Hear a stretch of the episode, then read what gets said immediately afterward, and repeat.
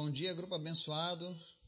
Estamos aqui juntos hoje, mais uma vez, no nosso dia 2 de fevereiro de 2022. 222022, né? É mais um dia que o Senhor nos deu, mais uma oportunidade, mais uma chance de estreitarmos o nosso relacionamento com Ele. Hoje nós vamos começar a leitura de segunda carta de Paulo aos Coríntios, no capítulo 5. Nós vamos ler a primeira parte. E eu gostaria de deixar em aberto aqui também no grupo que aquele que sentiu o desejo de continuar fazendo as orações diárias, se você é integrante desse grupo, sinta-se à vontade. Nós temos uma lista diária com os pedidos de orações. Então, se você sentir no seu coração de nos abençoar, de orar por nós, fique à vontade. O espaço está aberto para isso, tá? Esse canal é um canal para o nosso crescimento, para a edificação do corpo de Cristo, amém? Então sinta-se à vontade para estar orando. Escolha um dia da semana. Eu sei que a gente fez isso no mês de janeiro, mas se, se houver o, seu, o desejo da sua parte, podemos fazer isso todos os dias do ano. Oração nunca é demais, amém? Mas antes da gente começar o estudo de hoje, eu quero convidar você para a gente continuar orando. Vamos orar? Obrigado, Jesus, por mais esse dia, pela tua graça, pela tua palavra, que é o nosso alimento, pelo teu Espírito Santo que habita em nós, que nos ajuda nas nossas fraquezas. Perdoa, Pai, as nossas falhas, os nossos erros, mas que a cada dia a gente possa andar mais e mais próximos de Ti. Queremos te apresentar, Senhor, as famílias deste grupo, as nossas famílias. Pedimos a tua proteção, pedimos a Deus o teu milagre. Visita aqueles que estão enfermos nessa manhã, trazendo cura. Visita aqueles que estão sofrendo com a depressão. E em nome de Jesus, muda a sorte dessa pessoa, traz alegria, alegria que vem do Senhor. Em nome de Jesus, nós repreendemos todo espírito de depressão, tudo aquilo que vem para tirar a paz, tudo aquilo que vem para tirar a alegria das pessoas. Nós repreendemos agora em nome de Jesus. Nós declaramos que o Senhor é o Deus das nossas vidas.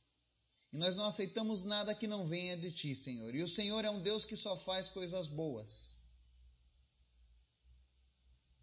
Portanto, nós rejeitamos agora, Deus, toda a seta do maligno, toda a armadilha das trevas contra as nossas vidas, contra os nossos familiares, em nome de Jesus.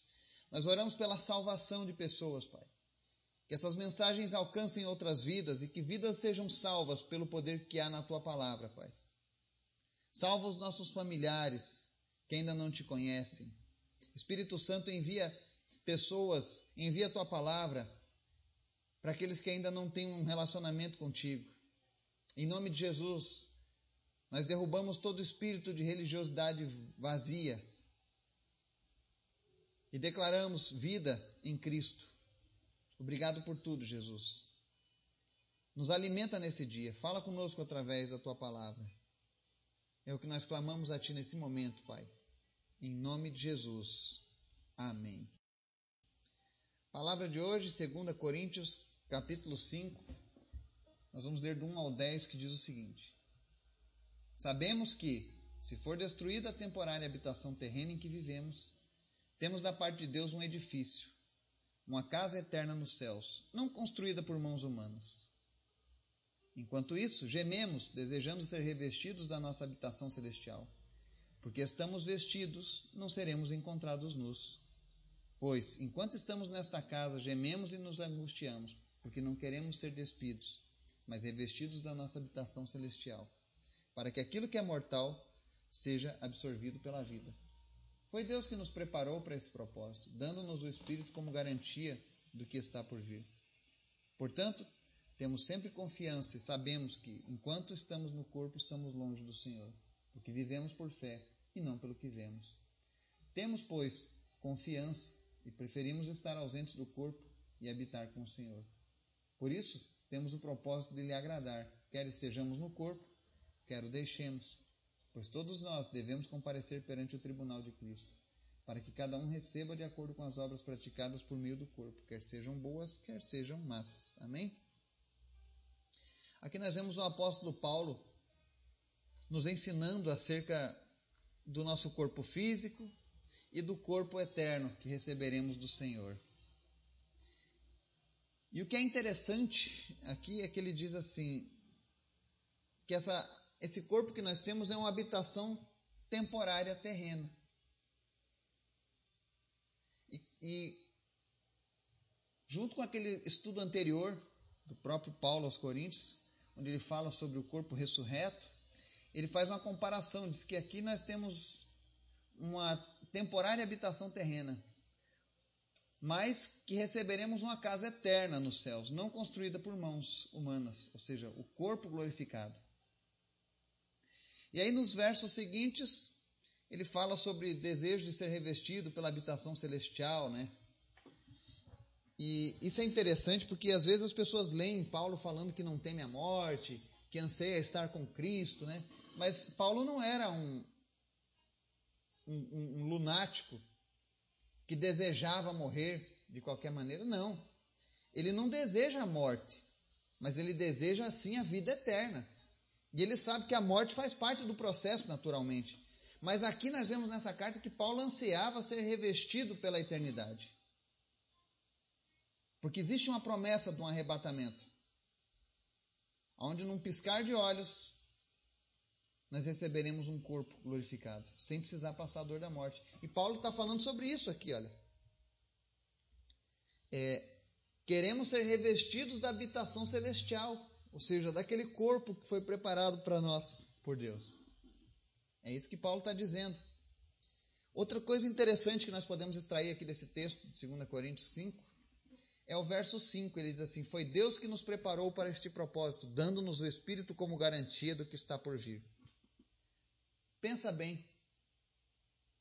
O Espírito Santo, quando um, um, pecador se arrepende, ele passa a habitar nele.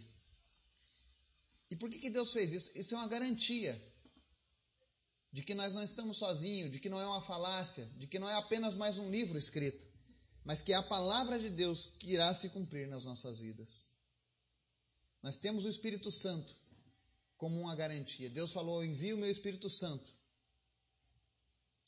e um dia esse Espírito Santo retornará juntamente com a igreja do Senhor, com os salvos, que vai ser o período da grande tribulação.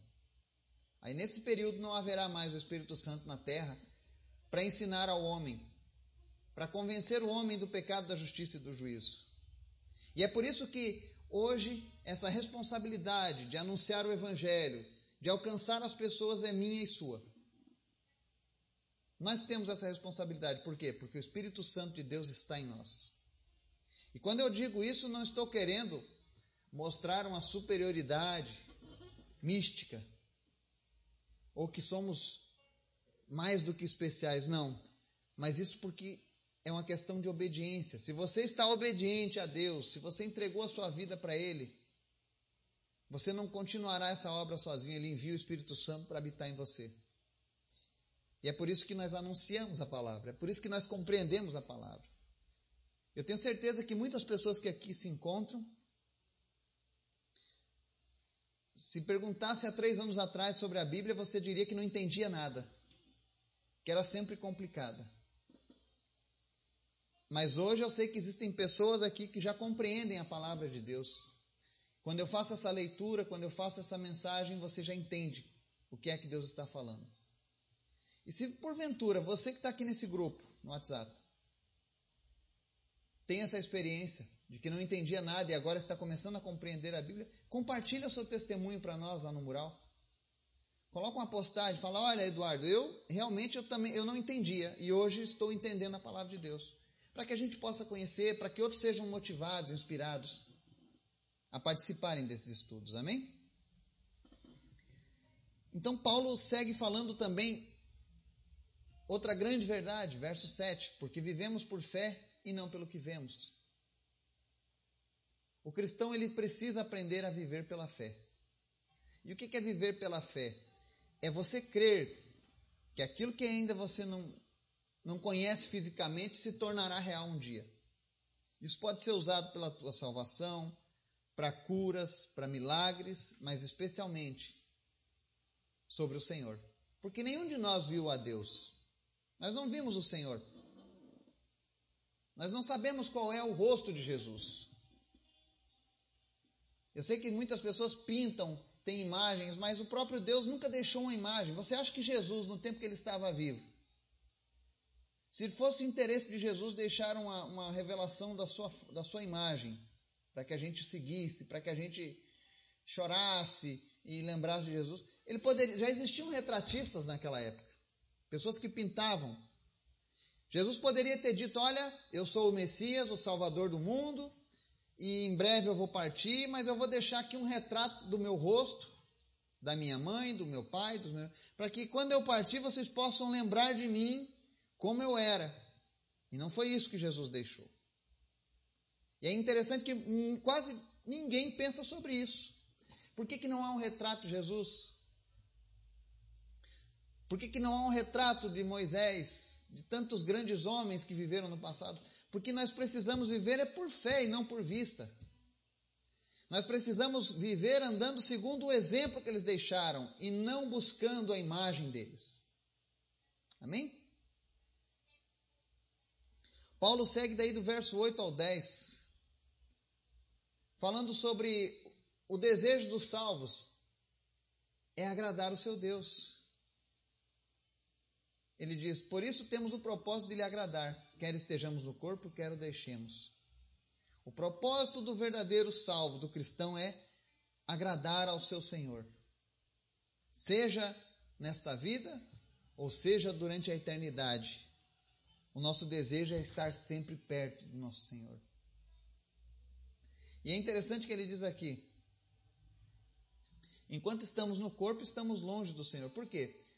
Porque nós não estamos ainda na totalidade daquilo que Deus tem preparado para nós. Mas um dia seremos revestidos por essa eternidade. Ou seja, receberemos um corpo glorificado. Mas existe algo que acontecerá antes desse momento: é o tribunal de Cristo.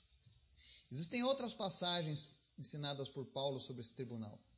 Mas esse capítulo, esse verso 10 aqui especialmente, já foi muito usado de maneira errada. Ele diz assim: Pois todos nós devemos comparecer perante o tribunal de Cristo, para que cada um receba de acordo com as obras praticadas por meio do corpo, quer sejam boas, quer sejam más. E aí algumas pessoas criaram a doutrina da salvação pelas obras.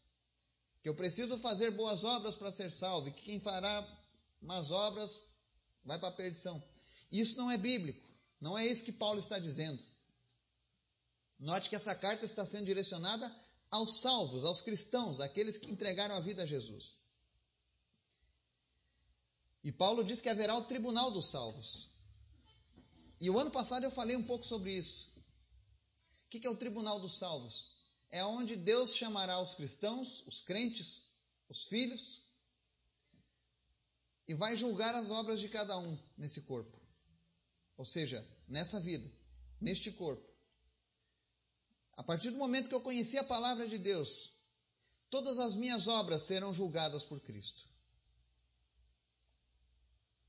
Sejam elas boas ou más. Como assim? Cristão com más obras? Sim. Quando eu sou negligente, quando eu não pratico o bem com o meu irmão, quando eu sou uma pessoa que eu tenho facilidade em guardar rancores, quando eu minto, quando eu tenho um pensamento impuro, quando eu olho para alguém e cobiço, tudo isso são más obras. E não pense você que Jesus vai fazer vista grossa para as más obras. Ele vai nos chamar a atenção, sim. Ele vai nos mostrar: olha, Eduardo, você evangelizou, você orou pelos enfermos, você fez, mas olha, teve um dia assim, assim, assim, teve algo que você fez assim.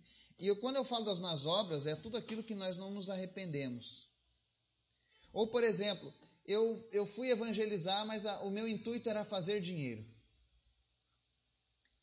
Eu cuidei de pessoas, mas o meu objetivo era ter o poder sobre as vidas daquelas pessoas. Isso é fazer uma obra é, a motivação estava errada no momento que eu fiz aquilo. Por exemplo, eu faço doação do dinheiro que eu tenho, Mas eu não faço isso porque eu amo ajudar as pessoas, eu faço isso como um desencargo de consciência, para que eu possa continuar pecando. Então, isso serão as más obras que serão julgadas por meio do corpo. Amém? Então haverá um tribunal sim para o cristão. Lembrando que esse tribunal não vai ser um tribunal onde você vai dizer, ah, mas em minha defesa e tal, e vai ser. Não. Nós não seremos, não perderemos a salvação neste tribunal. Mas Jesus deixará bem claro aonde foi que nós fizemos a sua obra de maneira relaxada. Seja quando eu deixei de falar do Evangelho para alguém, e isso é um fato. Muitas pessoas que vivem com Cristo serão chamadas nesse tribunal a atenção por conta disso. Quantas vezes você teve oportunidade de falar de Jesus para alguém e não falou? Ah, mas eu não falei porque eh, Fulano não ia gostar, ele já tinha sua religião, ele ia se sentir ofendido. Não interessa. Jesus mandou pregar o evangelho a toda criatura.